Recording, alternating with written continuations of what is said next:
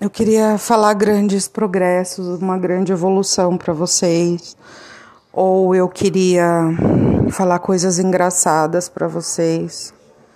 Mas, tipo, tá um pequeno caos aqui, sabe?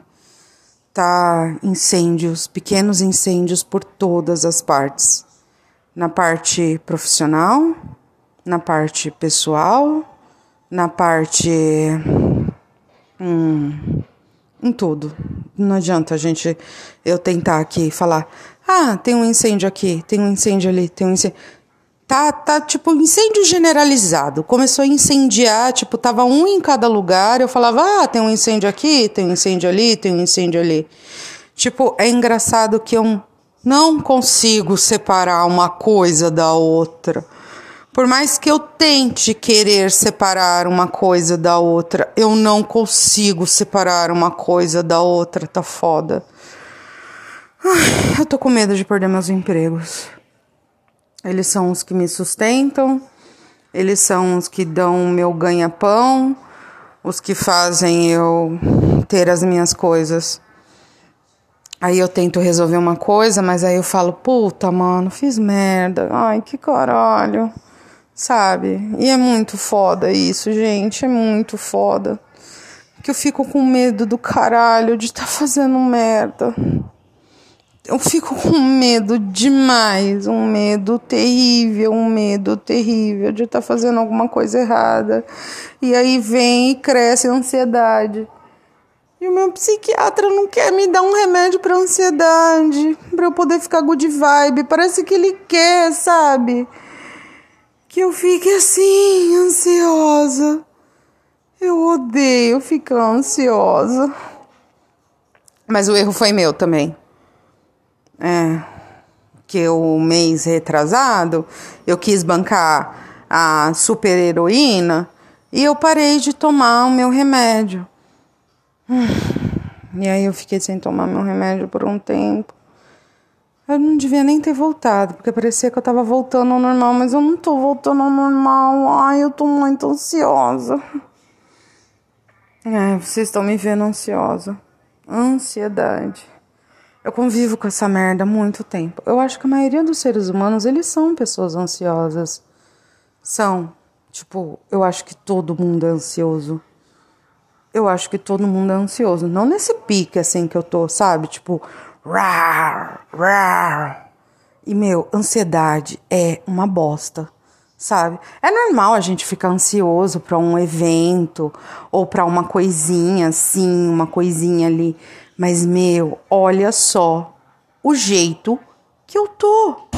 Eu tô tão ansiosa, tão ansiosa, que tipo, eu vou assim, sabe quando parece que você, meu, imagina um carrinho assim, bate-bate.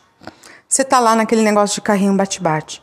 Mas, meu, você sai atropelando todos os carrinhos de uma vez só, sabe? Melhor, você tem 10 bexigas e você tem que manter as 10 bexigas inteiras, intactas. Você sabe que você tem que manter aquelas 10 bexigas intactas. E aí você fica olhando para elas. E nada pode estourar aquelas dez bexigas. E você olha para elas. E aí você fala: Meu Deus do céu, como é que eu vou manter essas dez bexigas intactas? E você olha para elas e fica olhando e elas não podem estourar. E aí a sua cabeça começa a encher de perturbações por causa que você não sabe o que fazer para manter as 10 bexigas intactas. É assim a cabeça de uma pessoa ansiosa, gente. Eu tô muito estressada esses dias, sabe? A vida não tá fácil. Não tá fácil. Não tá fácil ser mãe. Não tá fácil manter a organização mental. Não tá fácil apagar os pequenos incêndios. Não tá fácil, pelo menos manter cada pequeno incêndio no seu lugar. E aí você fecha uma portinha e fala: "Depois eu cuido de você". E aí abre outra porta e fala assim: "Ah, tá, agora eu vou cuidar de você". Ou agora eu vou cuidar de você. Ou agora eu vou cuidar de você. Sabe? eu descobri que uma área tem que estar tá bem para as outras funcionarem bem. E sabe qual área é essa? A área emocional. E a emocional que eu digo é emocional afetiva. Isso eu estou falando de mim, tá? Se a minha área emocional afetiva está bem, o resto fica bem. Agora, se a minha área emocional afetiva não está bem, o resto não fica bem. Gente, será que todo mundo é assim? Será que as pessoas que não estão emocionalmente, afetivamente, elas também não ficam bem? Sabe? É uma coisa assim. Eu fico brigando comigo mesma o tempo todo, que é assim. Você sabe ficar com você mesma? Sabe? Eu tô vendo o tempo todo vários sinais. Rei, hey, dá atenção mais para você mesma. Rei, hey, olha para você. Rei, hey, seja feliz com você mesma. Que saco! Gente, quando eu comecei a fazer essa merda desse tratamento, era para eu aprender a lidar comigo mesma. Não era para eu ficar com ninguém. E lá vai eu querer ficar com as pessoas. Lá vai eu querer me entregar para alguém, querer me doar para alguém. Aí você vai, você quer se doar para alguém e aí você fala para a pessoa: "Não, eu não quero um relacionamento". Mas na verdade, a sua vida ela é movida emocionalmente. Como é que você não quer se entregar para uma pessoa? Isso não existe. Sabe? Eu nunca mais vou falar para alguém que eu não quero ter um relacionamento. Isso não existe.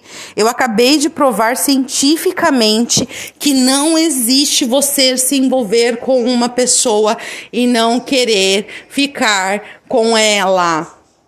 Não existe. Não existe você se envolver com uma pessoa e não querer depois de um tempo namorar com ela porque as coisas elas vão acontecendo com o tempo. Não existe a vida, ela é uma roda. E a roda ela gira. Conforme ela gira, ela vai mudando e ela vai adquirindo novos aros. E com essa, com, essa, com esse, com essa adição, vai acontecendo coisas. E aí vai acontecendo coisas, vai adquirindo as coisas e vai modificando, que aí você chega lá no primeiro patamar, você fala assim: para que que eu falei aquilo? Para que que aconteceu aquilo? E aí depois você fica esse caco, essa merda, que aí você fala assim: por que que eu fui falar aquilo? E aí a gente chega num ponto aonde a gente fala assim: eu não devia ter falado aquilo. Eu não devia ter falado aquilo, porque eu falei aquilo e eu me arrependi. E agora que eu me arrependi, fudeu. Agora eu entendo por que, que o meu médico mandou tomar 150 miligramas de quetiapina e me deixar com sono. Porque aí eu fico ansiosa. E agora eu entendo também porque que eu tenho que tomar quase 200 miligramas de topiramato porque eu não penso. É para isso que servem os remédios, porque eles não deixam a gente pensar. Que merda.